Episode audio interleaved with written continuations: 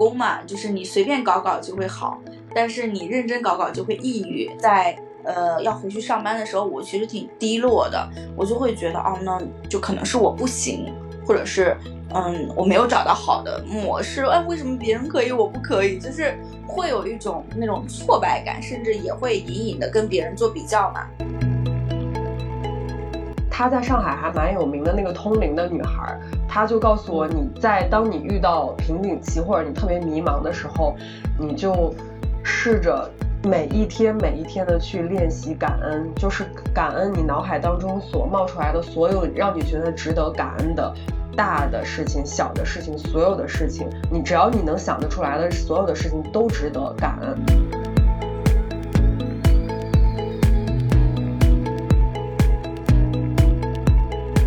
大家好，欢迎回到逆行人生，我是主播林安。最近呢，我发现我身边有很多做自由职业的朋友都重新回到职场上班了，而且几乎是不约而同。前段时间我在我们的线上社群里问了一下，大家有没有感觉到最近重新回去上班的人变多了？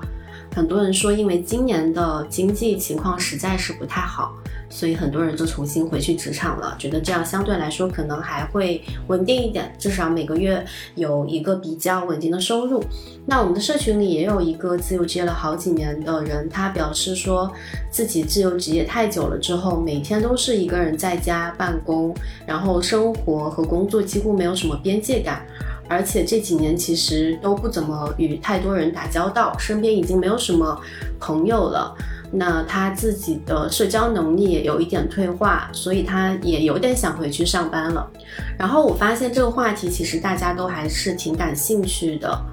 呃，而且这几年我身边其实也不乏一些自由职业者，他们自由了一段时间之后，最后还是会重新回到职场去上班。那他们重新回去上班的理由一般有两类比较多，第一呢，就是很多人会因为收入的不稳定。呃，他自由职业可能没有赚到自己当初理想中的钱，而从选择重新还是回到职场上班打工会更踏实一点。那第二种，呃，就是很多人他可能会觉得自由职业的社交很缺失，自己好像正在与这个主流社会脱轨。那有一部分人也会因为，你自由职业交不到朋友啊，或者说自己好像，呃，社交越来越少。因为跟人打交道变少了，而重新回去一个稳定的职场上班，这两种是我见到比较多的。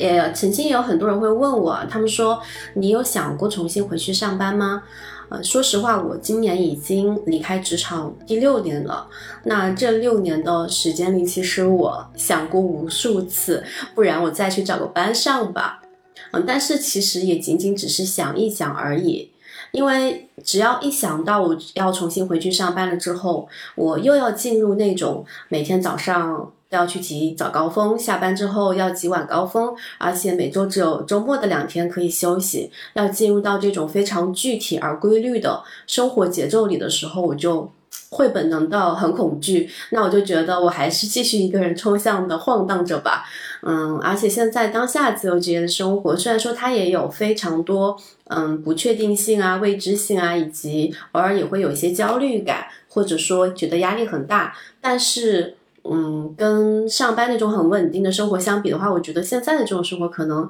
我还是觉得是更能接受的。所以，其实这些年虽然偶尔会想一想，不然去找个班上上吧，但从来没有付诸过实践。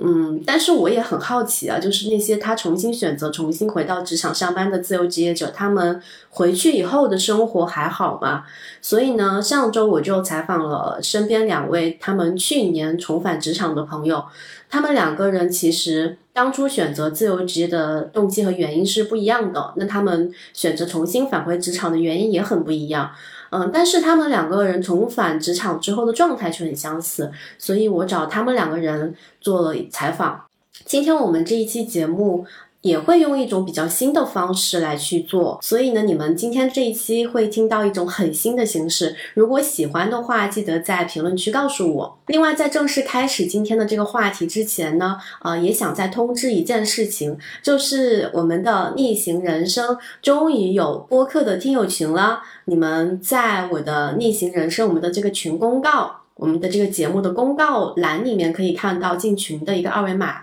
那也可以在我们本期的这个 show notes 还有评论区去获取到进入逆行人生听友群的方式。这个群里呢，我们会不定期的去进行选题的征集，还有相关的自由职业啊、工作啊、不上班啊、远程办公啊等等等等相关的一些话题讨论。那今年如果有时间的话呢，也可能会组织线下听友们的见面会，大家一起可以一起聊聊天。那大家感兴趣的话，就去评论区找进群方式吧。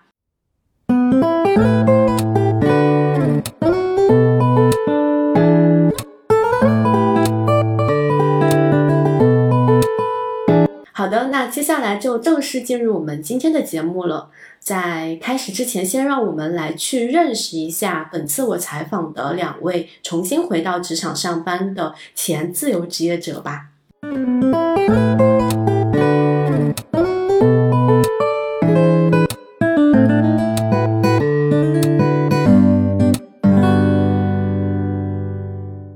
我是七天，然后之前的话是在网易和阿里这些大厂待过，然后是在工作第九年的时候决定从大厂离开，所以当时是从阿里在做市场营销的一个部门，就是离职了。呃，大概是过了将近一年的自由职业的时光，然后在工作第十年的时候又回去上班了。之所以选择去从大厂离开，一方面是因为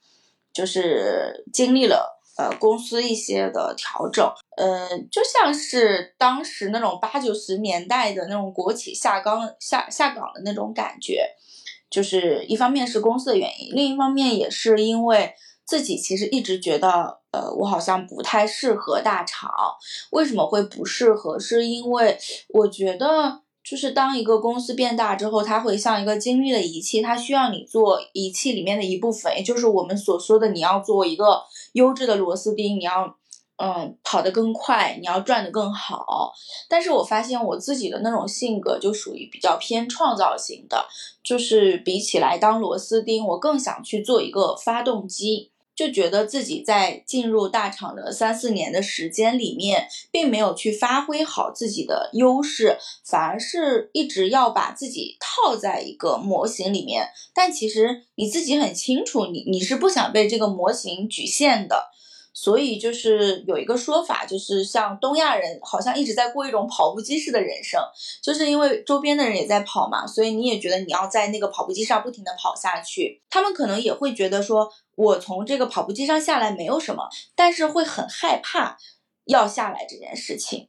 但我当时是很害怕，但我依然就是走下来去尝试一下了，说就看看不在大厂打工，或者是不去做一个螺丝钉，有没有可能去靠做一些创造性的事情来养活自己。嗯，所以就是自由职业也是去做了这方面的尝试。应该林安也知道，当时在杭州做了一个叫做“我想开了”的社群。其实当时做“我想开了”也是因为有点想不开嘛，就是在大厂里面会觉得自己。像一个被磨损了的一个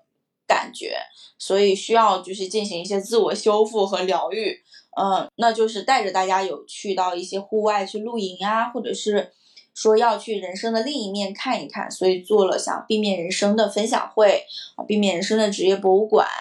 呃，当时的想法其实就是知道社群活动不怎么挣钱，但还是想要说看看能赚多少钱。结果发现就是赚的的确不太多，所以后后面又回去上班了。我算是见证了七天从在大厂上班到离职探索自由职业，再到重新回到职场的整个过程。我记得在他重新回去上班之前的几个月，我明显通过社交网络能够感受到他那段时间的状态不是很好。然后再过一段时间，就发现他重新回去上班了。重新回去上班之后，我再看他的社交媒体的状态，我发现他仿佛重获新生。所以我觉得他其实有点像是一类自由职业者的代表，就是在这几年的大厂裁员潮中开启了自由职业的探索。嗯，但是在正式的开始自由职业之前，其实他们并没有很稳定的副业，能够赚钱的副业和商业模式。所以呢，在辞职之后，要完全从零开始去探索到底可以做些什么事情养活自己。那最后可能会因为探索了一段时间之后，没有找到稳定的可以持续变现的方式，而决定了重返职场。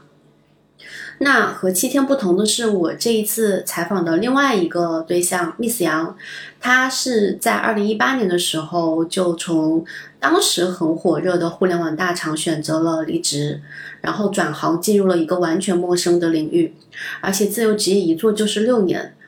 这六年时间里，我记得他的收入一一直都是相对稳定的，所以他重返职场并不是因为收入的原因。所以，当去年年底的时候，他突然告诉我说自己要重新回去上班了，我还挺意外的。那借这一次采访的机会，我也找他聊了聊，他为什么自由职业六年之后又重新选择回去上班。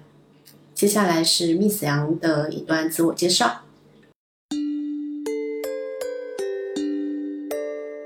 啊，大家好，我是 Miss 杨。我做自由职业呢，将近有六年的时间。那么在做六年自由职业之后呢，然后在二零二二年的十一月，然后又重新回归到了职场，开始了新的生活。那我原来做自由职业呢，是呃，主要是两个方向。第一个呢是做呃时尚跟美妆的自媒体，也就是时尚博主。然后第二个呢，就是做秀场的彩妆造型师，因为我在二零二零年的时候去到了 Make Up Forever 彩妆学院进修，然后呃进修了之后呢，我个人其实一直就是在做自媒体这块，也是做美妆方面的嘛，美妆跟时尚方面的，所以就对这个呃对这个行业就特别喜欢，然后就去呃深入的学习了彩妆造型。后来呢，也在老师学校的一个推荐之下，然后做了很多大品牌的秀场，秀场的造型，比如说 LV，然后后来呢又参加了迪奥，然后呃包括之前的宝格丽的很多大秀，然后现在呢，我是在去年十一月重回重回了职场之后呢，我现在呢是在 LVMH 集团的迪奥开始了新的工作，现在我的职业呢是一名彩妆培训师。是在是在迪奥上海呃总部做这个在培训部工作，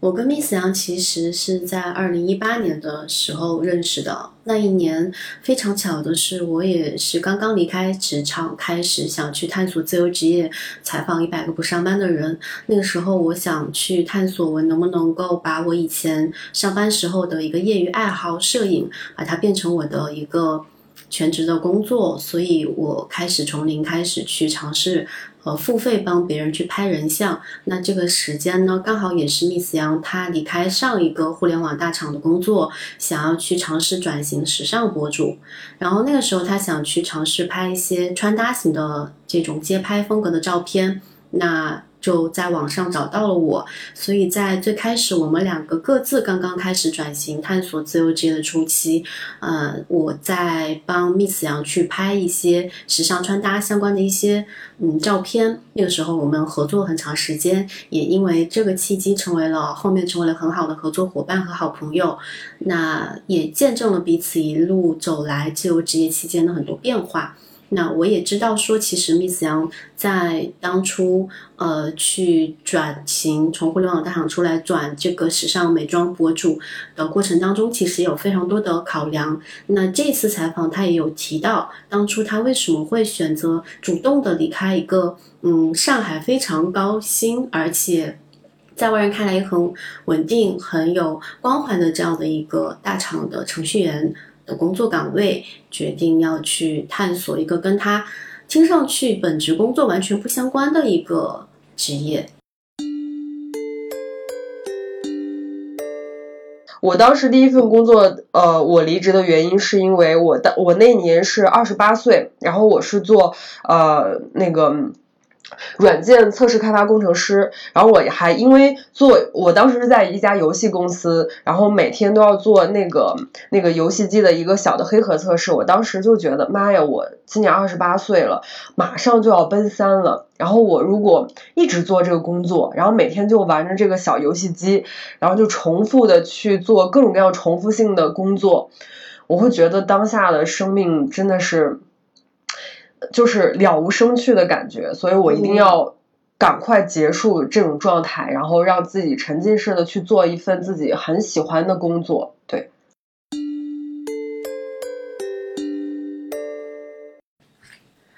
其实，在大厂里面，互联网公司工作的 Miss 杨提到的这种重复性的、没有创造性的这种一眼望到头的工作模式，早在二零一八年的时候就已经出现了。但是那个时候，身边很多人依然会很向往，想要去进入互联网的大厂，因为大的公司、大的平台，它不仅仅意味着更好的资源、人脉，那同时呢，也是一种光环。嗯，但是到七天他离开互联网大厂。的这个时间点，又刚刚好是在互联网大厂经历了非常辉煌的那几年的发展之后，其渐渐的这种大厂模式的一些弊端开始展现出来了。那。七天选择了离开互联网大厂，那我觉得他离开之后的很多思考和反思，以及分析自己当初为什么会想去进到大厂，我觉得这一系列的思考可能也能代表很多当下选择离开大厂的一些年轻人他们内心的一些真实想法。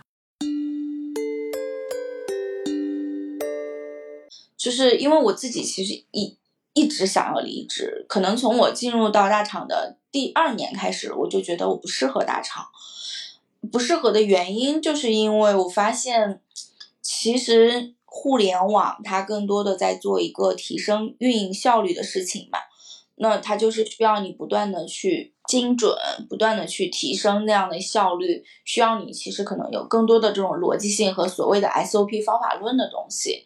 但我觉得做内容创作者，因为我之前的话在出版社工作，嗯。更多的其实是更偏内容、偏创意的部分，所以我我会觉得，就是其实，在那里虽然有更高的薪资和更好的光环，当时也是年轻嘛，很容易被光环就是吸引，所以就去了，就觉得人生就应该去一趟，所以去一趟也不后悔。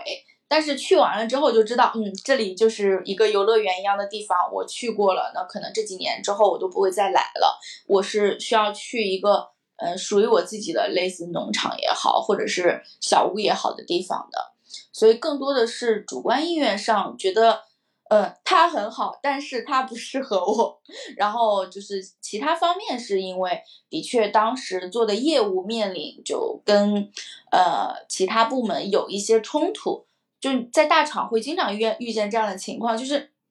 你要生造出来一个业务，你要生生的给它赋予一些意义，然后你会发现其他部门的人也面临这样的事情，所以可能一块蛋糕就会被抢来抢去的。然后我们当时就有点像，就是这块业务没有抢过别人，所以就是你在做的并不是你很认可的东西，就因为那个意义是你为了要在这个公司生存的时候找出来的，而不是它自然生长出来的真实的用户需求。嗯，在公司，尤其是在大厂的时候，因为业务的周期会比较长嘛，然后你可能写一个业务的汇报都要写两到三个月，不停的去完善细节。所以我们当时内部有一个说法，就是说我们在做 PPT 纺织女工的时候，有点像在做史上雕花的 事情。我不喜欢那种就是去抠细节的东西，但是呃，因为大厂它的就是。一个互联网平台，它本身的就是，呃，这种 DAU 也好啊，或者是它创造的 GMV 也好，这种数据它其实是很大的，所以你只只提升了，比如说运营效率提升了百分之一、百分之二，它能出来的放大的效率是很高的，所以大家会因为这种东西去狂欢，就是因为数据去狂欢。但是因为我写作的话，我会在在意的是一个个体的人，我我跟他的链接，所以那种。在平台上面的数据狂欢其实刺激不到我，嗯，而且我觉得就是这种数据的狂欢，它有点像一个伪命题，就是如果有一天你的这种数据被别的平台瓜分了，你可能没有那么大的体量了，那你这种狂欢的这种喜悦其实是会降低的。就是当你没有办法被那么大的一个数据刺激的时候，你怎么来得到你的成就感和满足感呢？所以我是觉得我对未来工作的想象就是回归个体，回归对于每一个人的这样的洞察，而不是说把他们当成一组一一组数据，一组。就是可以被忽略的一个类似于用户投诉啊，或者是用户心声的东西。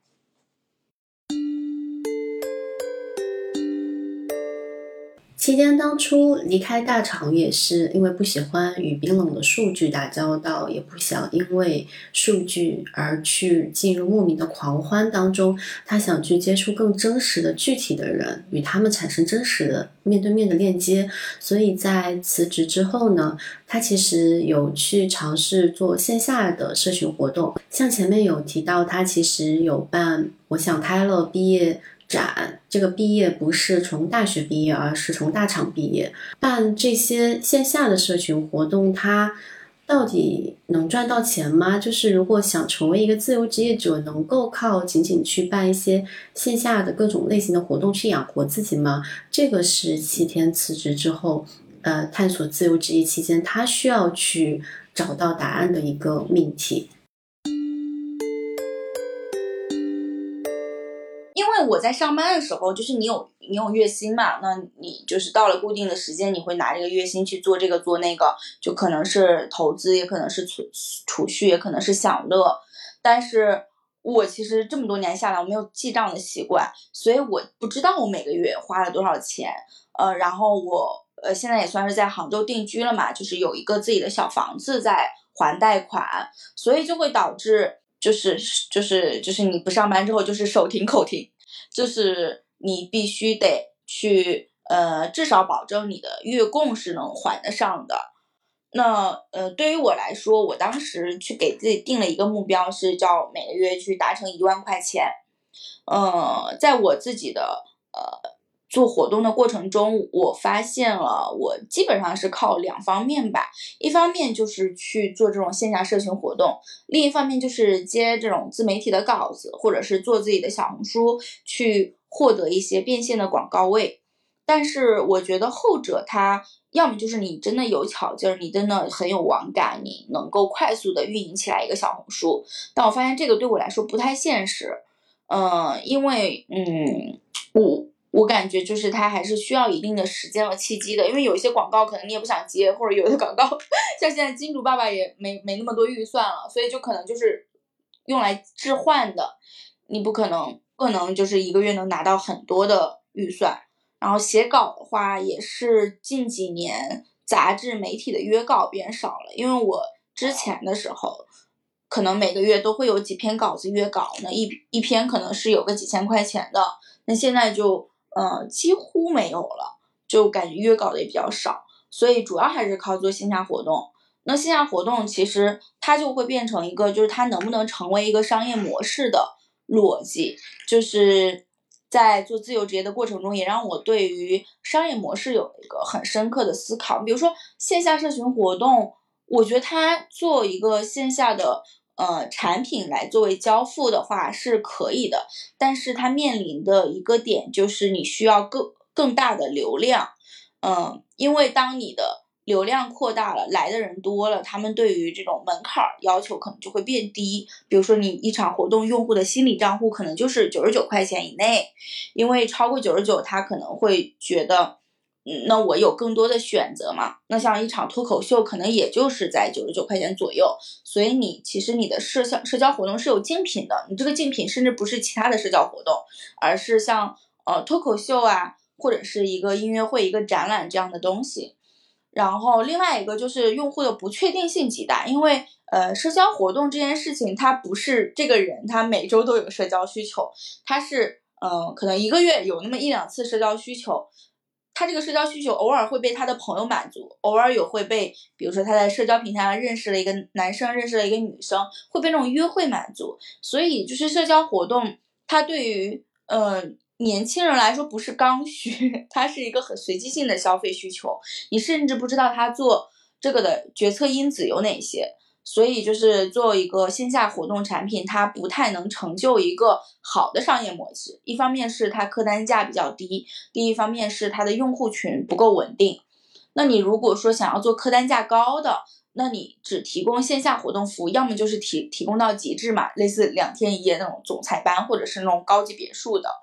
另外，要么就是你是有一个线上的产品，线下活动是你给到会员之间来做这种活动的。所以就是，呃，在做这个事情的时候，我也对商业这件事情有了更深刻的了解，并且发现自己做的这个业务，它不是一个。嗯，从商业角度来看，一个好的东西，呃，所以我是会觉得它可以作为兴趣爱好或者作为副业去做。但是如果你想要去呃在创业的时候把你自己的利润率拉高，那你是要尽可能的降低成本，以及尽可能的提升客单价的。那这这件事情就需要再去寻找什么样的呃产品是更合适的。就是第一个是他启发了我这样的思考，第二个是我会发现，嗯，可能很多人都对自己一个月具体要花多少钱不清楚，因为我当时有跟我的 coach 聊，然后我我一会儿跟他说，我觉得要就是加上房贷的话要一万三，一会儿跟他说要一万五，一会儿又跟他说是多少不清楚，他说是不是就是因为你还不够清楚，所以这件事情你也不够笃定，我说是的，所以。我后来就开始记账，虽然有时候还会忘，但是会开始有这样的意识。然后我会把自己，嗯，这半年里面超过一千块钱，或者甚至超过五百块钱以上的钱，都会去分类记下来。就这个我有做到，我会去看说，嗯，我的钱，我的比较大的钱都花在哪里了。所以就是你回到你刚才问的问题，就是。嗯，财务的问题嘛，我觉得它不仅仅是一个月薪的问题，它会涉及到说，就是你你你要知道你自己的钱从哪儿来，以及你的钱从哪儿去。那钱从哪儿来？再深一步的思考就是，嗯，现在你你能提供什么样的服务去赚到钱？我觉得可能知识也是，然后包括情绪陪伴也是。我反而觉得像。呃，情绪滋养啊，陪伴这样的钱，就是用户更愿意花，因为用户可能会愿意为这种体验类或者情绪价值类的付费。就是它启发了我，可以不着急说我现在一定要去做一个什么样的业务，而是我可能五年后我再做一个什么样的业务。那我会觉得，我愿意去做这种与人连接的，能够给他人带来情绪价值的。服务有可能是占星，也有可能是咨询，但是它的方向是这样子。因为我会发现，就我个人而言，我也愿意把钱花在这里。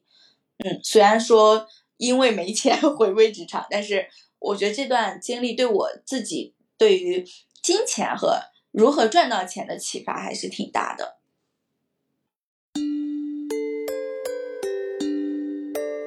因为我自己也办自由会客厅的很多线下的系列的活动，所以我其实知道线下活动就这种社交属性的线下活动，它其实的成本，呃，有时有很多时候并不低，然后它的利润也并不高，所以呢，其实办一场活动还挺辛苦的，但是赚不了多少钱，所以。呃，如果仅仅只是想要靠办线下活动一个月赚到一万块钱以上的话，其实七天这种社交属性的活动还是挺难的。那我也有问到。七天，他给自己定的这个希望每个月赚一万块钱的小目标，到底有没有实现？那他也说，在这接近一年的自由职业探索期，其实只有几个月就实现了一万以上的收入。那他办过的这些活动当中，单场活动最高利润率最高是三千块钱左右啊，这个就是已经到顶了。那他自己能够办的。活动的这个频率是一个月最多办四场，也就是一周办一场。但是即使是这样的一个频率，也是累爆了的程度，因为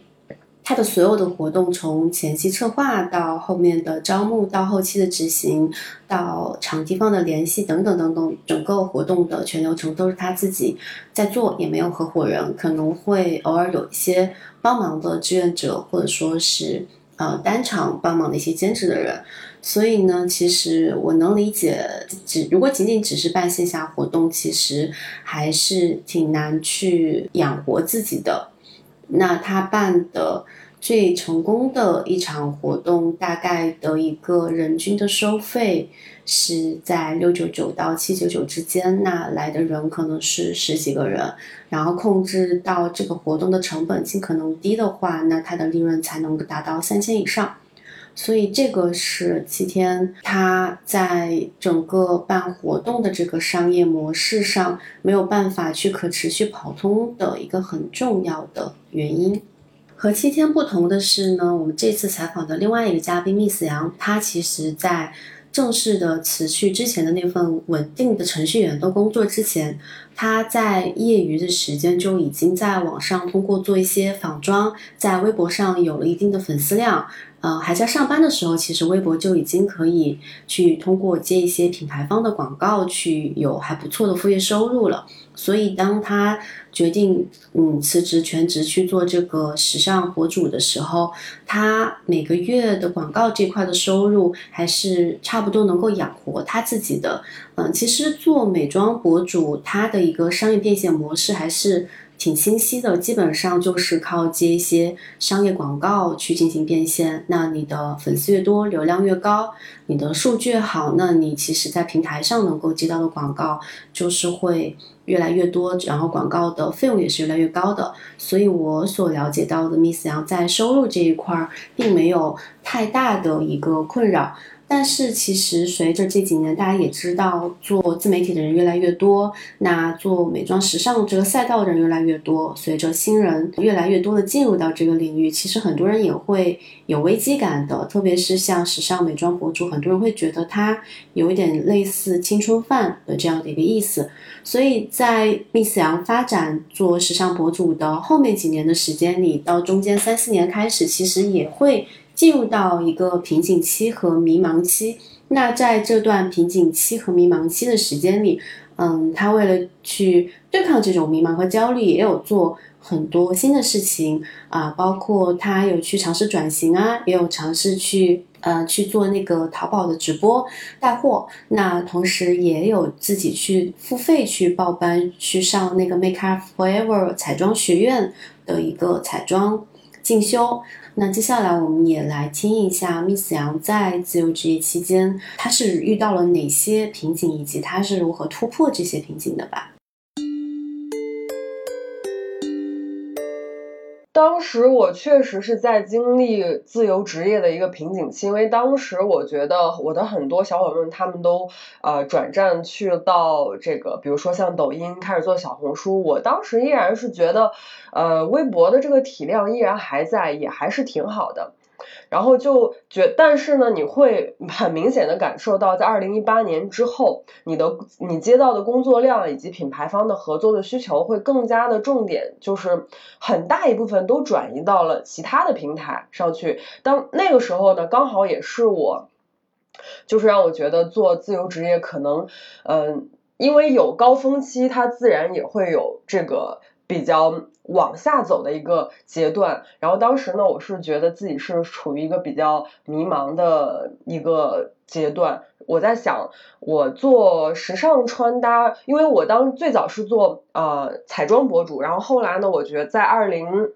一九到二零年的时候，我就觉得啊，应该是二零一八年的时候，就我们刚刚开始，我们。我们俩刚认识的时候，我觉得我可以尝试一下做穿搭类啊，做一些新的不一样的内容。因为我，因为其实我对我来说，我个人还是挺佛的。我我觉得并不一定要固定的拘束在某一个框框内，其实可以尝试更多的东西，可以打开一些新的思路。其实，然后呢，我就开始再重新的考虑，我可以做一下时尚穿搭类的内容。然后我们就在一起合作，拍过很多的街拍。然后拍了拍，呃，接拍了之后，我当下的选择是，我当时的一个非常好的想法是，有那么多的时尚博主，也有那么多的美妆博主，嗯，那我能做的怎么样跟他们把我的内容做出差异化来呢？我想做的是在我的穿搭里面融入一一融入很多很很时尚，然后比较潮流或者是比较有创意的彩妆的元素，可能对我来说是我跟其他的博主拉开这个内容差异化的一个点。所以我就当时本着这个想法去报名参加了 Make Up Forever 彩妆学院的。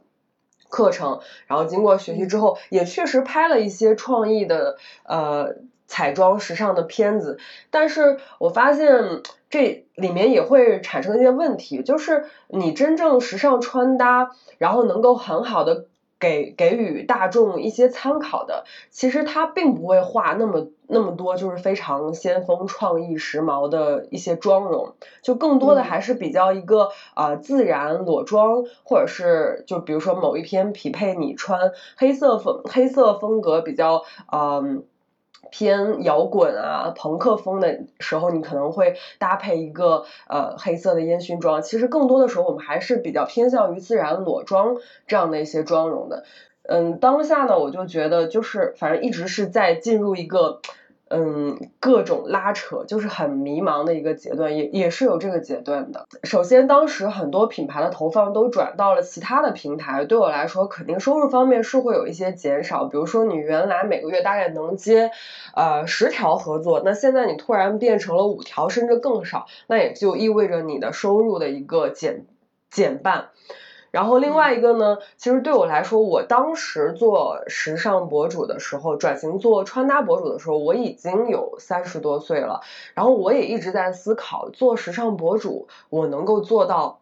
多久？我能够做到四十五十岁吗？还是我这一辈子都在做这件事情？其实我当下是一个未知的状态，然后也是其实也是有焦虑和迷茫的。对，你可以看小红书零零后们。真的非常年轻美丽的面孔，当然并不是说呃三十岁四十岁的女性就不美，就是可能当下每一个每一个女性在不同的阶段都有自己的美，但是真的就这个呃穿搭这个这个行业来说，我觉得真的是还是年轻女孩们在呃新的平台上会更有竞争力一点。我记得。嗯，当时你迷茫的时候，好像也去做了一段时间直播带货，我印象是的，我我当时其实我主攻的两个平台就是微博跟淘宝直播。淘宝直播我应该也是比较早期的直播带货的博主，然后我当时淘宝直播也有做到十万的粉丝，但是淘宝直播真的是，我觉得真的是非常非常辛苦，而且是我一个人在做。我又不太愿意去再去签一个什么样的公司，然后再把自己跟他牢牢的绑定在一起，就是，所以你就觉得就是一个人作战真的非常非常的辛苦，包括跟品牌的对接、选品、直播，到后面就除了你产品的这个寄送啊什么的，就很多事情都要你。自己处理是真的觉得我我当下是觉得我可能这件事情对我来说有点 hold 不住，而且就是你的身心俱疲，就是一个过载的状态，所以我就当时呃有做过一段直播，然后做到了做了将近一年半的时间吧，就还是会觉得感觉自己真的不太合适。嗯嗯，那做那个淘宝直播带货，它收入方面如何呢？做淘宝直播带货，其实它就是你之呃基本的这个嗯怎么怎么说呢？它是跟你的销量挂钩的。如果你这一场带货的这个数据特别好的话，那你收入自然会很高。那如果某一场带货的数据不好，同时呃可能又会存在一些平台限流的什么原因啊，它的这个收入也是其实不是很高。嗯，那你最高的一场能带多少？我最高的金额，我金额，我现在因为因为已经过去很多年，我我不太记得具体的金额，但是我就记得我呃最火的一场是帮一个国货的美妆品牌带那个眉笔跟眼影，那场应该是大概是卖了有呃好像是五千多个。五千多支眉笔，然后还有一千多份就眼妆类的产品，对。所以其实，呃，我记得你当时去那个 Make Up Forever 彩妆学院学学习的那段时间也挺怎么说，就是挺辛苦，或者说是因为上次你有说你永远都是那个班里面，就是学到最后一个走的人。是的，因为因为当时我因嗯彩妆学院，如果大家都有大家有了解的话，知道 Make Up Forever 彩妆学院的学费真的是非常非常的贵。然后我当时呢，我就觉得哇，我既然是呃自己花钱来学一个自己喜欢的技能，那我就要付出百分之百的努力和认真，好好的对待这件事情。所以我。在整个学习的过程当中，每一节课我都有认真的做笔记、录老师的讲解视频，然后讲练练妆容练习的时候也是呃比较认真的去完成老师布置的每一个作业，包括呃练妆完了之后要给老师去修改，嗯，老师给的给到一些反馈之后，我也是在不断的在重新的调整练习，然后其实这些嗯就是。你当时我记得，我基本上是也是真的是每天算是班里面最晚走的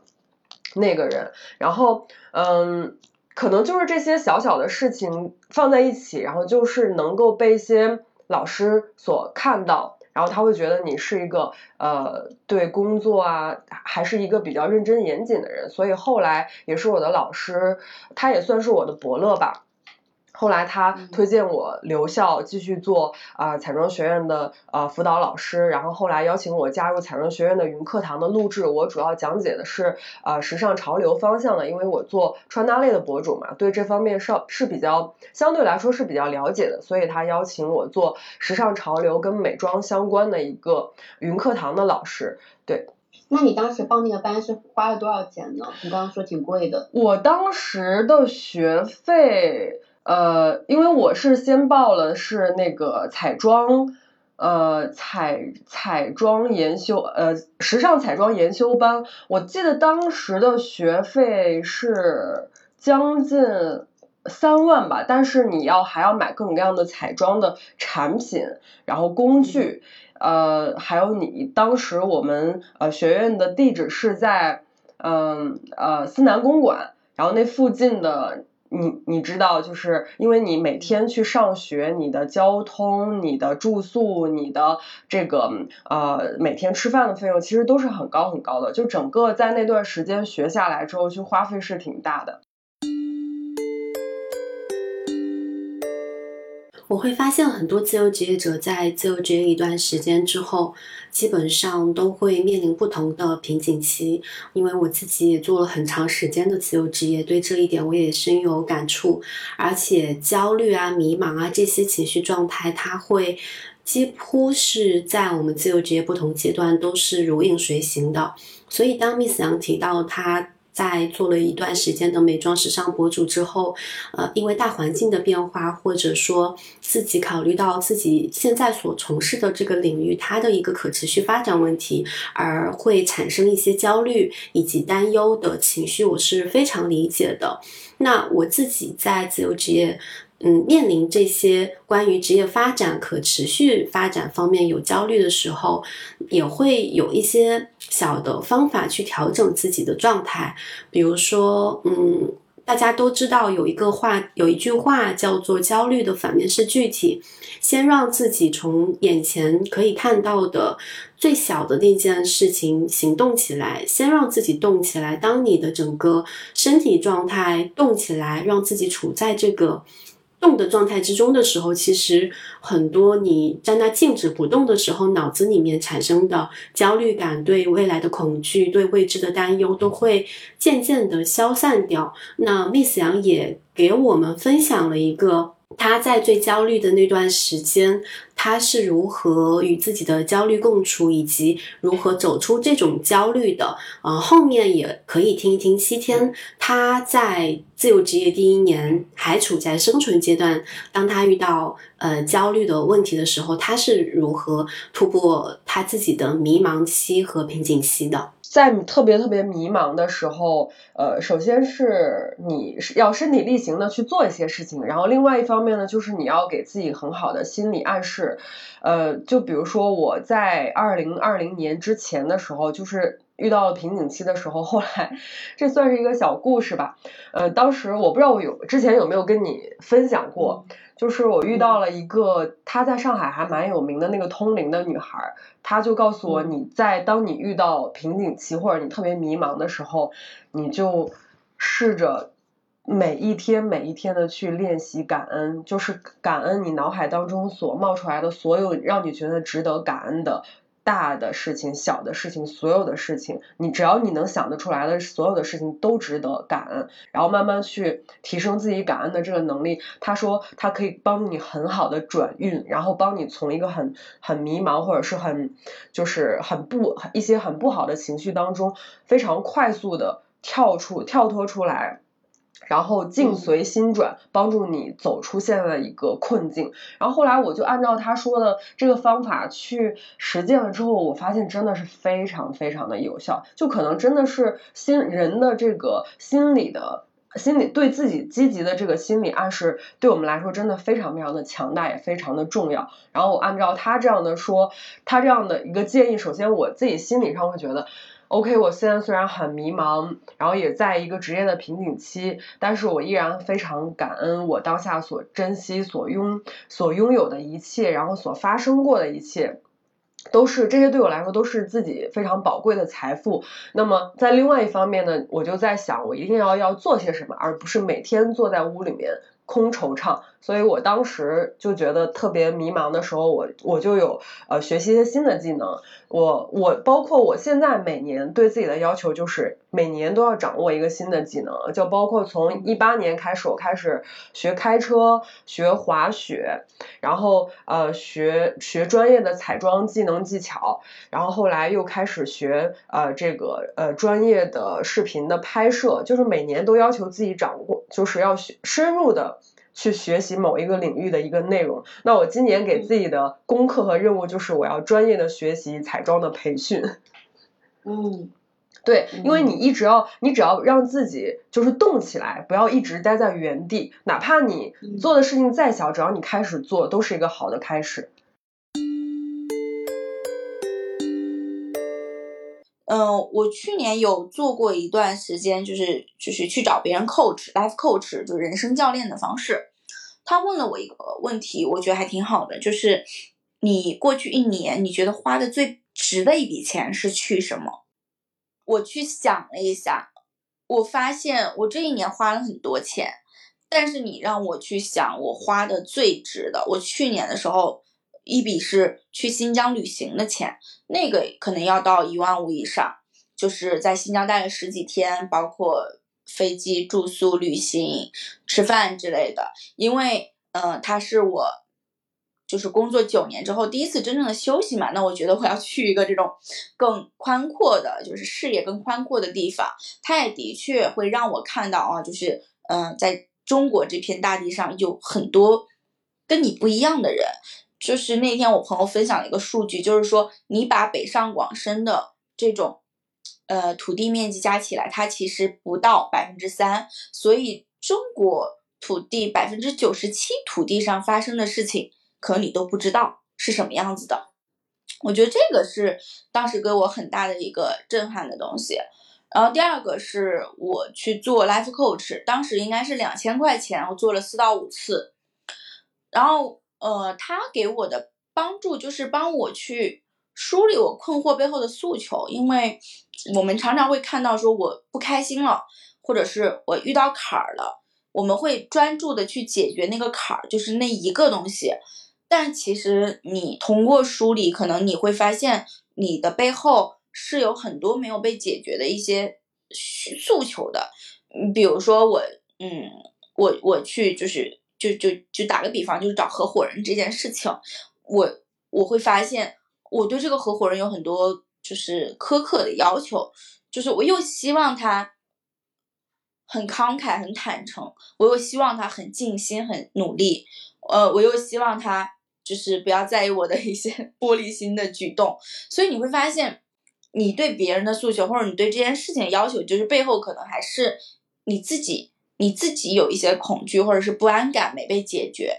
嗯，所以当时你可能去找任何一个，我当时去找任何一个合伙人，我都会面临我跟他在一起会有不舒服的感觉的，因为我就是会对人有一些这种不安感，是在跟他进行利益分割的时候，我首先我自己没有办法做到很慷慨，其次如果别人很慷慨，我又会有一些负罪感，就我没有办法把它平衡掉，所以我就会知道哦，那这件事情不是说我跟这个人不合适，而是我自己当下的状态，我去跟一个人去合伙做生意的时候，我就是还没准备好，我没有办法以一个。很商业的心态去做这件事情，所以就是在做 coach 的过程中，我会发现，其实你所有没被解决的问题背后，都是一个，嗯，你内心跟自己还没有和解的东西。我发现这些年会选择重新回到职场去上班的人，他可能在自由职业的这一段探索期的时间里。他所面临到的问题是不一样的，所以其实每个人重新回去上班的那个原始的动力和原因也不一样，但是。总体的总结下来，我会发现大家重新会回去有两类原因比较多。第一类原因就是很直接的，是因为收入方面的问题。比如说像七天，他探索了一年时间的自由职业，那他每个月在杭州有房贷要还，呃，再加上收入并不是很稳定的情况之下，其实这个经济上的压力是非常大的。所以最终七天会选择重新回去上班，也有很大一部分原因跟收入。有关系，但 Miss 杨可能没有这方面的一些困扰，呃，因为她其实自由职业期间收入还相对来说是很稳定的，甚至有的时候可能比以前上班的时候挣的更多。但是，嗯，她最后会选择回去重新回去上班，也仅仅是因为她在一个很合适的时机遇到了一个很适合她。想感兴趣，而且接下来也想长期去发展的一个职业方向，而且这个公司的平台还有呃当时所遇到的老板都很不错，所以其实他们两个人重返职场的原因是很不一样的。那第二种常见的原因是因为社交的原因，但是这次我跟他们两个人聊完之后，我发现他们其实反而都没有这方面的困扰。呃，因为期间在自由职业期间一直在组织。社群型的线下的一些活动，所以他其实并不会社交缺失，反而会社交过度。那自由职业的这段经历会让他更加珍惜能够呃自己独处和有独立思考、独立自己跟自己相处的这些时间。呃，Miss 杨因为他自己虽然说会面临到多少面临到自由职业之后。嗯，能够去定期出来见面打交道，以及认识新新的朋友的机会变少了。但是他对这方面的需求并不是那么强烈，而且在上海也已经结婚成家了，有稳定的亲密关系这一块人际支持系统的支持。所以呢，对于去结交新的朋友，虽然说有这方面的需求，但是也并并没有那么的迫切。所以他重新回职场也并不是因为这部分的原因。嗯，那他们重新选择回去职场的这个阶段，各自会面临到哪些方面的考量，又有哪些方面的一些困扰呢？接下来我们来听一下。嗯，就是人总会面临一个呃困扰，就是你要怎么定义过去这件事情。我觉得不管是分手也好，还是说。辞职也好，或者是说回去上班，其实都会面临你怎么样去定义你过去的故事。所以就是那个时候，我会在想说，哎，我定义我这段自由职业的探索，如果我回去上班了，是不是代表我没有去成功？那我就不想接受这个事情。所以在呃要回去上班的时候，我其实挺低落的，我就会觉得，哦，那就可能是我不行，或者是嗯我没有找到好的模式。哎，为什么别人可以，我不可以？就是。会有一种那种挫败感，甚至也会隐隐的跟别人做比较嘛。就是我觉得，就是呃，你从一个地方到另外一个地方，就是过程是很艰难的，但是结果不一定是坏的。但往往让人痛苦的是，你会在这个过程中忘记了你得到了一个什么样的结果。因为我当时要的一个结果就是先有稳定的收入，先就是稳稳过渡，再去。把自己所谓想要自由职业的这种版图徐徐图之嘛，所以这个其实就是我要的结果。但是它过程就是你要你要去想怎么定义这段经历，就是比如说别人问起来，哎，你你为什么要去上班了呀？你要怎么回答？你要去回答说，因为我这个社群活动挣不了钱，或者是说，因为我需要的钱就是现在呃不够了吗？就会觉得这样会暴露自己的脆弱，或者暴露自己的无能也好。但后来就想通了，想通的点就在于说，因为你你是会变化的，你不是说你这个时候你没做好，你你下一次就做不好了。你这一次做不好，但是你为下一次知道怎么做积累了经验嘛。所以就是你是如果能在这个过程中汲取到一些东西，就有点像，就有点像你萃取一杯咖啡一样。你其实那些咖啡豆不是所有的咖啡豆都能变成咖啡液的，有很多这种咖啡渣就被剔掉了，但是它也会有被萃取出来的东西。所以我感觉，嗯，就是就是痛苦其实是一个在萃取的过程，就你要怎么样去看待，其实很多颗咖啡豆。变成了咖啡液。如果你以很痛苦的视角或者很悲观的视角，你会看到啊，那有很多咖啡豆变成了咖啡渣。但是如果你以乐观的视角去看，你就会看到哇，我竟然得到了一杯咖啡液。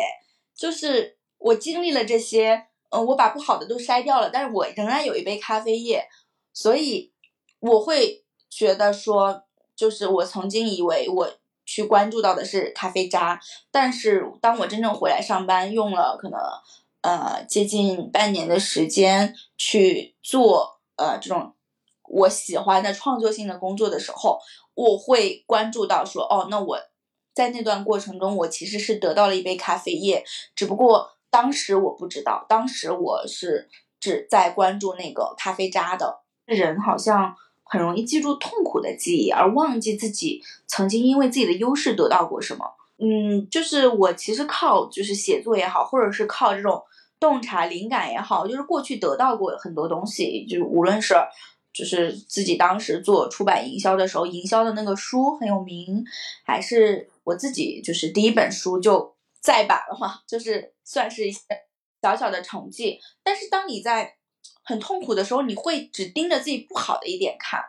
你经历过一些挫折之后，你就会发现，其实你只有当你盯着你自己好的地方，你才能从自己好的地方这里面得到很多东西。就因为如果你老盯着自己不好的地方，你就是很匮乏。那无论是优秀的人也好，或者是金钱也好，他不会找到匮乏的人，他只会找到被滋养的人和有能量的人的。所以，嗯。我回去上班之后，我会有意识的去看待自己好的一面，比如说我很擅长写稿子，我很擅长去跟人打交道，我能去做活动。所以当时我回归公司之后，我是用了更平和的心态去看待这件事情。就首先这是一份工作，我要为它创造价值；其次，我有我自己对于重新去靠。重新去做一个能靠自己的手艺挣钱的人，有了更多的期待吧。因为我知道说，就是我失败过一次了，那我有经验了，我之之后踩坑的机会就比别人少了。其实我在想，去年如果不是学院的老师有给推荐到这个机会的话，我觉得我可能还是会一直保持我做自由职业的状态，因为呃，首先呃已经做了很多年，而且做的事情确实是。自己比较喜欢的，虽然也经历过各种迷茫的时期，但是你知道，自由职业对我来说，可能它就更加意味着你相对比较自由的，可以掌控自己的时间和生活。而且我是其实不是特别喜欢，就是一直被拘束在某一个呃环境或场合内，一直做重复工作的这样的一个人。所以在去年九月份的时候，我在彩妆学院的一位 HR 老师就跟我推荐到，他说你呃，因为我之前呢在彩妆学院也还有做过呃线上云课堂的讲师这样的工作，然后他跟我说，他跟我说现在呢迪奥有一个非常好的机会，我希望推荐你去面一下，是迪奥总部招聘的培训部的彩妆培训师，因为迪奥是集团，嗯。可以说是最好的品牌，然后在彩妆跟时尚行业的地位也是不言而喻的，所以呃，我当时呢就只是抱着试试看的心态说，OK，那我可以去试一下，但是根本就没有觉得啊，我就是去感受一下啊外企的面试是一个什么样的感觉，或者是就是其实就是简单准备了一下。然后就去面了，结果第一面是面 HR，然后整个过程就聊的过程还是蛮顺利的，因为我的个人的经历，包括对美妆行业的一个热情和跟跟喜好吧，就是跟这个岗位来说是呃相匹配的，所以当时第一面面面下来是挺顺利的，然后后来就开始进入到二面。然后第二面的时候就是面面的是我的 line manager，然后他是他是迪奥的彩妆高级培训经理，然后跟他面的时候，整个过程也是比较顺利的。然后我就觉得可能就是人与人之间的缘分吧。他当时呃，其实呃，我的老板。是这个行业非常有名的彩妆造型师，他在迪奥工作已经有十几年了，他的彩妆技术真的非常非常，可以说是我见过的，就是化妆界的天花板。他真的是可以 双手画眼线的那种。然后当时，而且就是在我，因为我之前也算是初代的美妆博主，而且就是在我们没有什么小红书、抖音这些平台的时候，那个时候大家都是看一些啊。官方的一些网站，比如说 PC Lady、太平洋时尚广，然后呃还有什么，还有那个呃闺蜜网，呃就是当时的一些线下的门呃就是在线的门户网站，就在上这上面获取一些彩妆啊美妆的资讯。然后当时呢就经常还有 blog，当时呢就经常在这些网站上能看到。就林大师的各种各样的专访，就是我是很早就知道这个人的，但是他并不认识我，那就跟他聊的整个过程当中呢，就是聊的也就觉得挺投缘的吧，然后嗯，也是觉得这个老板的性格，然后很温文尔雅，然后也不是就是不是一感觉不是一个很很难相处的人，然后当时呢面完了之后，他说，呃，那既然来都来了，那我就带你参观一下。迪奥的整个办公环境吧，其实这可能是呃到后来让我让我现在再回想起来是最最打动我的点，因为他带我从迪奥的呃五楼到七楼整个的参观参观了一下，然后迪奥的总呃在上海的总部是在南京西路的一个顶级的写字楼里面。非常非常的呃时尚华丽，然后一共有三层，就是非常充满了迪奥的风格，就特当时的感觉就是觉得哇塞，能在这里工作真的太好了，就非常打动我。嗯，然后后来呢，因为还有因为 LVMH 的集团的面试是非常非常严格谨慎的，所以后来又经历了将近嗯，我一共经历了五轮面试，然后将近三个月的时间，后来才。正式的通知，整个的面试过程当中，因为在我二面之后，觉得这个是一个非常对我来说是一份嗯特别特别适合我，就算是梦想中的工作，然后我就开始为之付出了各种各样的努力，然后在这期间，我去到了迪奥在上海的所有的线下的柜台去做神秘访客。去感受他们的服务，对神秘访客，然后去感受迪奥的产品、迪奥的服务，以及为在呃感受完了之后呢，我要做一份非常详细的意见分析，就是就我呃观察到的一些点可以提升的点，给到他们建议，然后并以这些这两个这些出发点，然后再做一份非常非常详细的一个。呃，就是做一个课件报告吧，然后在三面和四面的时候，要拿着我做的课件报告去跟嗯当时我的面试官们分享这些观点，同时他们也会考核你是否具有培训师好的观察能力、沟通能力，包括你是否具有这个。好的一个授课能力，因为你还要会开发课件嘛，起码你的 PPT 啊什么做的就是是要在他们看来是绝对没有问题，可以跟这个岗位是相匹配的。然后迪奥的培训部其实是很厉害的，然后嗯，就是不光是培训你的产品知识、彩妆技能，还有更多的销售方向的一些技能技巧的培训。这个对我来说是一个呃，可以说是一个新的领域，然后也可以学到很多新的东西，同时也能跟到一个所呃行业顶级的这样的一个彩妆大师这样的老板在一起工作，我觉得是对我来说是一个好的机会，所以我当。当时呢，就觉得如果能够把握住这个机会的话，可能对我来说也会打开一个人生的新的篇章。对。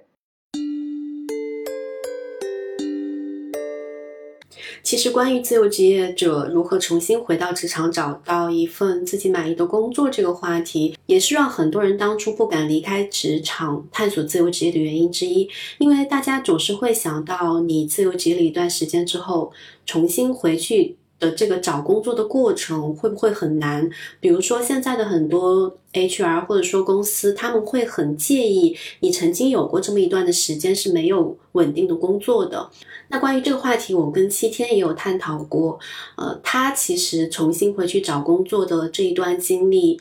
用到的方法，以及在这个过程当中他的一些观察和思考，我相信对于有这方面困扰的听众朋友们，也许有一定的参考价值。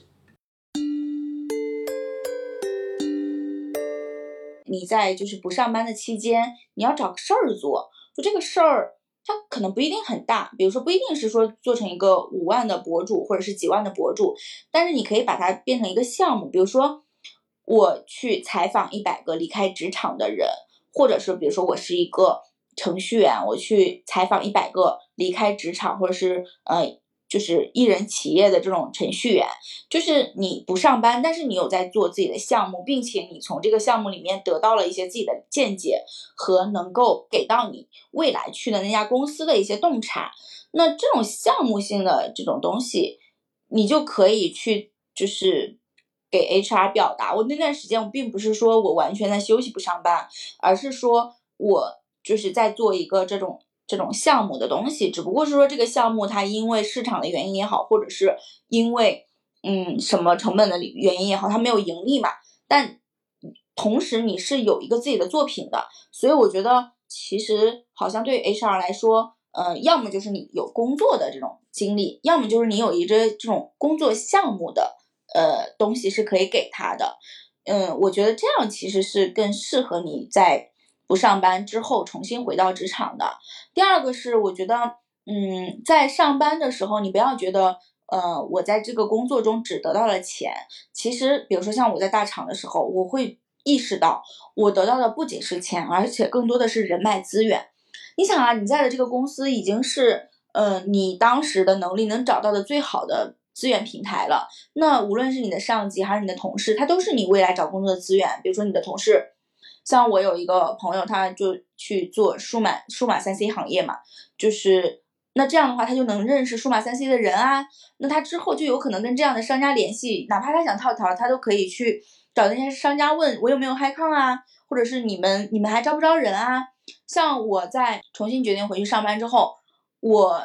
找了几个渠道，第一个是。嗯，海投，比如说像麦麦、像猎聘、像 Boss 直聘去海投。第二个就是找人内推，呃，我会去问我就是之前的同事，说你你那个你最近怎么样？然后你现在那个工作怎么样？我说我最近也是在看工作，然后你要有合适的内推，可以帮我留意一下，我可能会关注这几个这几个这几个岗位，就是你去给别人表达需求嘛。那你可能比如别人去给你推荐了之后，你回头请人家吃个饭，或者是。请杯咖啡，甚至是说有一些内推奖金什么的，都都可以给他之类的。那就是我觉得，其实随着我们在职场上的经验提升，我们真正能得到的不光是阅历上的提升，还有就是人脉资源。我最近也是，嗯，有看一个那个社交趋势报告嘛，其实就提到说，现在的年轻人会越来越有意识的去积累自己的这种人脉资源。比如说以后哪算你。就是不结婚，你想要养，就是独自养老，你找一个养老合伙人去拼团住养老院，都是很好的。所以就是，嗯，我觉得这一方面就是你自己要有这种作品思维，去积累自己在不上班期间就是所谓的作品。第二个就是你去把你身边的人都当成你的资源，去从现在就开始积累，去关注到他们。所以就是。在公司一定要跟同事搞好关系，不是因为说怕他们拖累你，而是说他们其实就是你身边的资资源，互为资源嘛。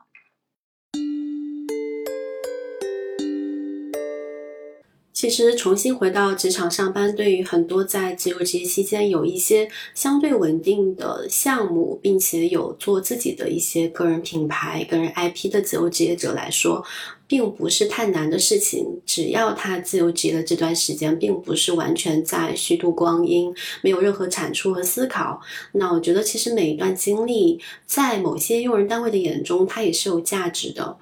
但是重新回去职场上班，可能公司的 HR 确实有一个方面会比较担心，就是因为自由惯了的人，他可能没有办法重新去，呃，进入到职场生活的那种很规律、很秩序。以及说有需要一定程度上被人约束和管束的那种工作和生活节奏当中了，所以接下来我们也来听一下七天还有 Miss 杨他们重新回到职场上班一段时间之后，他们现在适应的还好吗？有没有特别呃喜欢的地方和不喜欢的地方呢？啊，我现在是在迪奥的培训部做彩妆培训师的工作，然后我基本上我们公司是早上有一个一小时的弹性时间，就是比如说你九点到十点之内，呃，这个弹性时间到达呃到岗都是可以的。我基本上平时会在九点二十到九点半左右到公司之后。然后呃收拾一下我的桌面，就开始一天的工作。然后我现在最近的一个工作主要是呃翻译法国的一个呃英文的课件，美彩妆类的培训的课件。然后另外一方面呢，就是各种各样的呃培训效果的一个跟进，包括我们我们迪奥彩妆师 MUACS 的一个跟进和辅导。然后日常呢还有很多项目要做，比如说我们会开一些研讨会啊，研讨会的方方面面很多细节，包括你酒店、机票、整个课程的安排，都是需要你亲力亲为的去做一个很好的沟通、联系和安排的。还有另外一个非常重要的就是我做新媒体培训课件的开发，对。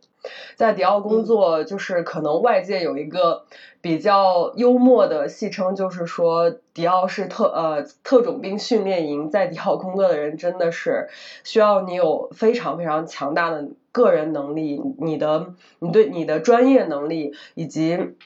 方方面面能力都要非常非常的要求非常非常的高。所以我当时的前半年，我觉得我在适应的过程当中是非常的艰苦的。真的，我可以用艰苦这个形容词来。我基本上每天十点钟之后下班是是我的一个常态，就是前半年的时间，因为你有太多太多东西要去学，然后新的领域，然后新的各种各样的新鲜新的事人事物要你去学习、观察、了解，然后深入的一直能够达到你自己能够很好的掌握掌控。就是掌掌控你的工作。然后你自己能够跟得上这个团队的节奏，其实对每个人来说要求都非常非常的高。所以我当时的前半年真的 过得非常的艰苦，因为我们公司算是集团里面最最最大的一个品牌，然后有呃就是各个品牌的划职能划分非常非常的详细。那我们培训部呢也要跟比如说跟市场部啊，跟很多很多相关的部门做一个非常密切的配合，然后大家也要保持一个很好的沟通的关系。所以这个对我来说，一开始对于嗯，可能我重新进入这样的外企，对我来说就是像一个小白直接跨入了高阶职场的感受，是确是确实是要好好的去学会适应，怎么样跟各个层级、各个部门之间的人做到一个很好的沟通。当时是我我觉得这方面确实是有难度，但是经过这将近。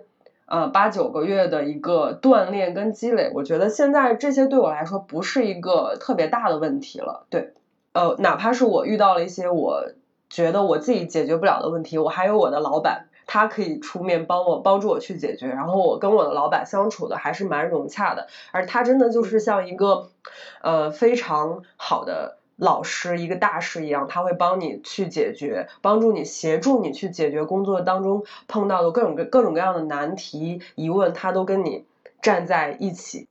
比如说，我上周去跟 PR 部门去沟通一个非常非常重要的一个拍摄事情的时候，我当时是很紧张，因为我要直接去对接啊我们 PR 部门的总监。我当时跟我老板说，说我好紧张，你能不能跟我一起？然后他说，你放心，如果你真的一个人搞不定的话，给我打电话，我马上就下去。你还是要呃就自己的就是自己放松，然后去嗯，就是去体验一下也好。他常常抱着这样的一个心态让我去工作，然后当时嗯，你真的去了，你也会发现哦，OK，你是可以的，其实你你是 OK 的，你是可以做到的，也没有那么难。其实我觉得这个是我老板对我的一个很好的影响。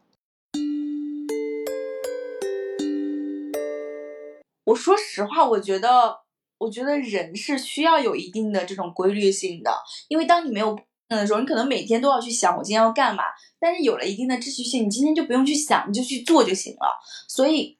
就是自由职业可能会在想上面花很多时间，但是上班你要做的事情就很确定。那至少这些时间你是确定的东西，就是确定的。产出和确定的收益会给到你一些基础的安全感。那在这个过程中，你可能有想自己在做的事情，那就下班后再去做，就会很好。因为我其实是一个适合上班的人，对，这是好的地方。另外一个就是，嗯，我带着自做自由职业那种对钱的或者对商业性的理解的时候，我希望在公司能够去更多的去去通过业务去理解，因为你自己做，你就是。全靠自己的资源嘛，那其实公司本身它也是有资源的，所以我觉得一个好的或者一个稍微有点智慧的职场人，他是能够把就是公司的平台或者公司的资源去流转起来的。其实就像钱一样，你你去有一种这些东西其实都是为我所用，而不是说我来公司就是受苦受难的这种心态的时候会不一样，就有点像是比如说。我我之前和上班，我会觉得我给他打工，他是我的甲方，我是他的乙方，那我就要给他干嘛干嘛。那现在我会去有点像是我我是公公公司的甲方，我来这里，然后我能拿到钱，我能学到东西，我能认识一些新的客户资源，去看看现在市面上有什么样的商商业机会，然后我能在通过做这个工作的时候拿到我的 showcase。那这些其实都是我作为主体性。能够得到的东西，而不是我作为一个客体在公司里面被如何如何，所以我觉得就是它会让我变得很开心。就是我回去重新上班，我 生活也规律了，然后我同时我的心态转变之后，我就不会有那种被压迫的心态了，而是说我跟公司一起，我们是一伙儿的，我们也要一起创造什么样的价值，就包括呃现在在公司做的杂志也好啊，做的活动也好，可能。你一个人的视角的时候，你就会去想说，我做了一件什么事儿，就是它特别的发散，它特别的小。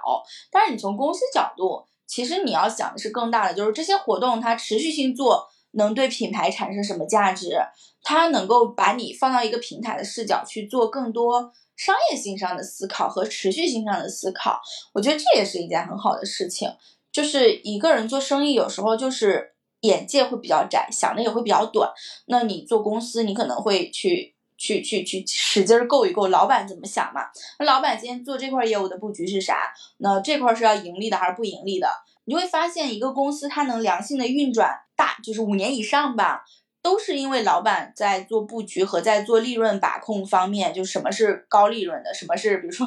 引流品，什么是这种呃高利润的这种收益有有有有利润的品，其实都做了。很多的布局的，那我觉得这些其实对你自己再去做一些商业洞察和思考也是很有帮助的。那我自己每天其实差不多也是类似的，就每天我们九点半上班，六点半下班，嗯，差不多。呃，下班后的话，我会去也我我也我自己也有博客嘛，就是也叫我想开了，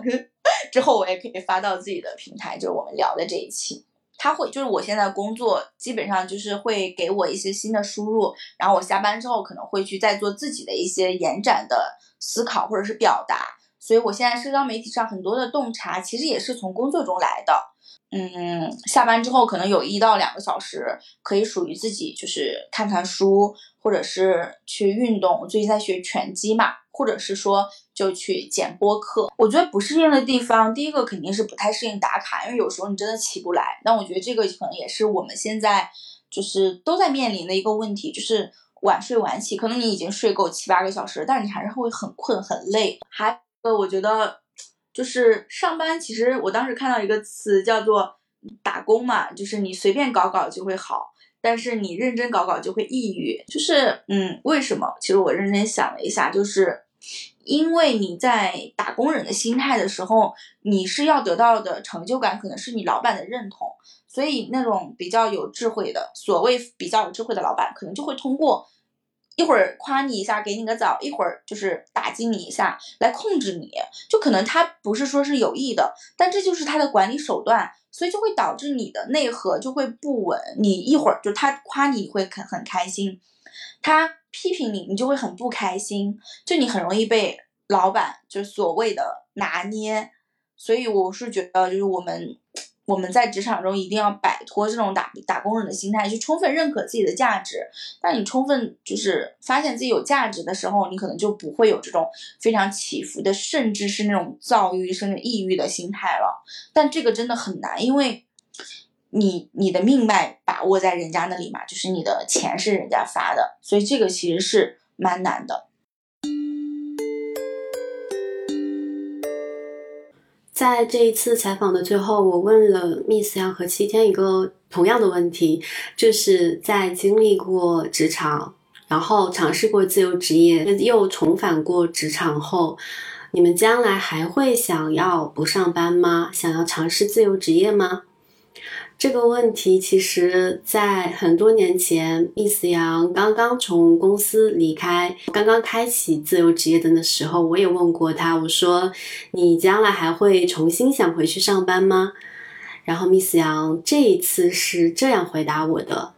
你还记得我们？”就是第一次做三十六课采访的时候，然后你有问我问过我，呃，你以后还会再就是重新上班吗？我当时给你的回答是我不会，如果如果再上班的话，也是在自己的公司。你看现在就开始了，进入了打脸状态，所以我现在就是不嗯不太愿意再去非常在当下的这个阶段对未来的某一件事斩钉斩钉截铁的做出一个 一个判断。我觉得就是要做好你当下的。每一件事，每一个选择，然后未来一定会给你一个好的答案。其实问完这个问题之后，我会觉得问这样的问题很蠢，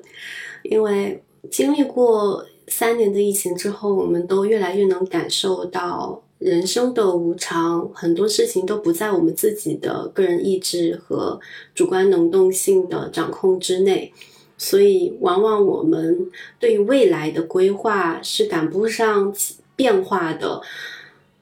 在这个充满不确定性的时代，可能唯一能够把控好的就是当下了吧？不知道什么时候开始流行一句话，叫做“人生是旷野，不是轨道”。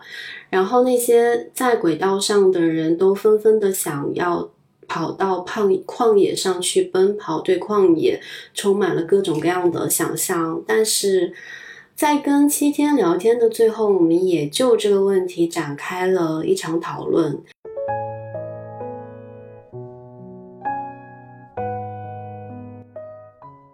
我觉得现在有一个误解，就是人生是旷野，不是轨道的意思。我觉得并不是让大家随时在旷野上，而是条轨道你不舒服，你是有可以停下来权利，然后再在旷野里面去感受你更喜欢什么的。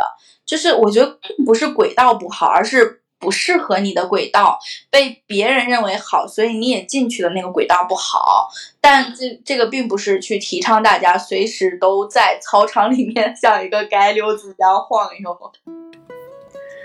在节目的最后，也想分享一下我最近的一个心得感受。好像我们以前非常容易按照主流的一些想法去界定什么是成功，什么是失败。这几年，我明显感觉到大家已经对于那种框架式的、模板式的成功人生模板有一些些的祛魅了。但是，大家好像对于失败的定义还是非常的主流。比如说，我自由职业一段时间之后，如果没有赚到足够的钱，从而重返职场重新去打工了，那我这这一段经历是不是就是失败的呢？在我看来，任何一段探索它都是有价值的。哪怕最后重新重返职场，也并不代表上一段经历就真的很糟糕。我最近尝试用一种更积极的心态去看待我们生活当中发生的所有的不如意的事情。比如说，如果我错失了一个很好的我一直想要得到的机会，那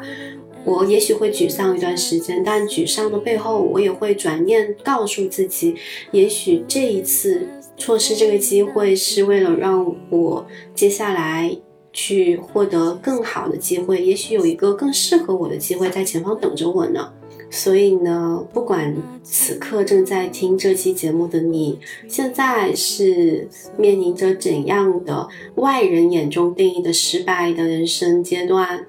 我觉得转念想一想，也许你会发现，拉长时间的维度去看，或者说你自己去重新给它赋予它一段价值和意义的话，它也许并不是失败，它也许是。另外一种成功也说不定呢，所以希望大家听我们这一期节目的朋友们都能够放宽心，好好的过好当下的每分每秒。未来是不可控的，但是此刻的心情我们至少是可以掌控的。好，那我们今天的这期节目就到这里了。最后再提醒一下大家，逆行人生已经有听友群了。如果你想加入我们的听友群，参与我们每一期话题的讨论，看一下我们的 show notes，或者说是评论区进群的方式。下期再见，拜拜。